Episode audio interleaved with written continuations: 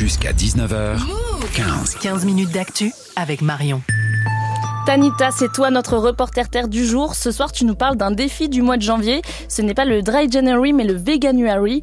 Euh, c'est proposé par l'association de protection animale L214. Objectif, euh, supprimer toute la nourriture d'origine animale de son alimentation pendant 31 jours.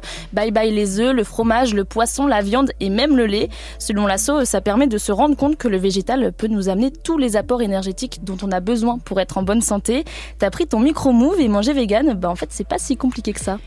Au Fast Food Theory à Paris. J'ai rencontré David, le directeur. Ici, c'est menu 100% vegan. Des burgers végétaliens et on propose également des bols à base de fruits et de légumes frais. Il y a donc pas mal de choix. Moi, j'ai testé pour vous un double cheese avec faux fromage et viande végétale.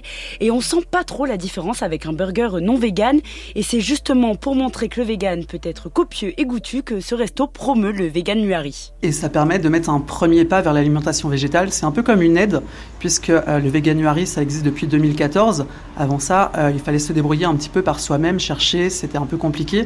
Là, c'est une aide qu'on apporte aux gens pour leur dire, voyez, c'est pas si compliqué, ça reste assez facile, c'est accessible, et allons-y. Et alors, Tanita, est-ce que les clients du resto se lancent le défi du veganuary Je me suis tournée vers mes voisins de table, Alice et Guillaume, un couple qui est venu déjeuner aux théories. Lui, il mange de tout, elle a simplement proscrit la viande. Le veganuary, ce sera pas cette année, mais il salue vraiment la démarche. Ce que j'aime bien avec euh, ce genre d'initiative, que ce soit vegan ou végétarien, c'est que souvent on découvre des choses complètement différentes et je suis hyper content d'avoir ça. Mais du coup, qu'il faut être pas mal motivé. Je pense que le plus dur, et c'est pareil euh, quand je suis devenue végétarienne, c'est de trouver les recettes en fait, euh, et les ingrédients. Mais je pense que c'est une très belle initiative, mais il faut y aller quoi. Et pour motiver les gens comme Alice, pour qui ça paraît un peu compliqué, L214 propose une newsletter pendant tout le mois de janvier, un accompagnement quotidien pour démocratiser la pratique. Alexandra Cochet, responsable alimentation chez L214. Les Français consomment euh, trop de viande par rapport aux recommandations qui sont faites, et alors qu'en fait, on peut trouver les protéines et tous les nutriments qui nous sont nécessaires dans l'alimentation végétale. Donc l'idée du challenge, c'est vraiment justement de lever ces clichés-là. On peut se régaler et assurer tous les besoins en changeant un petit peu son alimentation. Les légumineuses comme les lentilles, les pois chiches ou les haricots rouges permettent d'apporter les nutriments nécessaires au corps, une compensation pour manger vegan sans risque pour la santé. Et en plus, Tanita, c'est bon pour la planète. Oui, la consommation de produits issus des animaux participe au dérèglement climatique. Si on prend l'exemple de la viande, les différentes étapes jusqu'à notre assiette sont très polluantes. L'élevage, la production, la transformation, puis le transport, parfois à l'autre bout du monde, tout ça est très gourmand en ressources.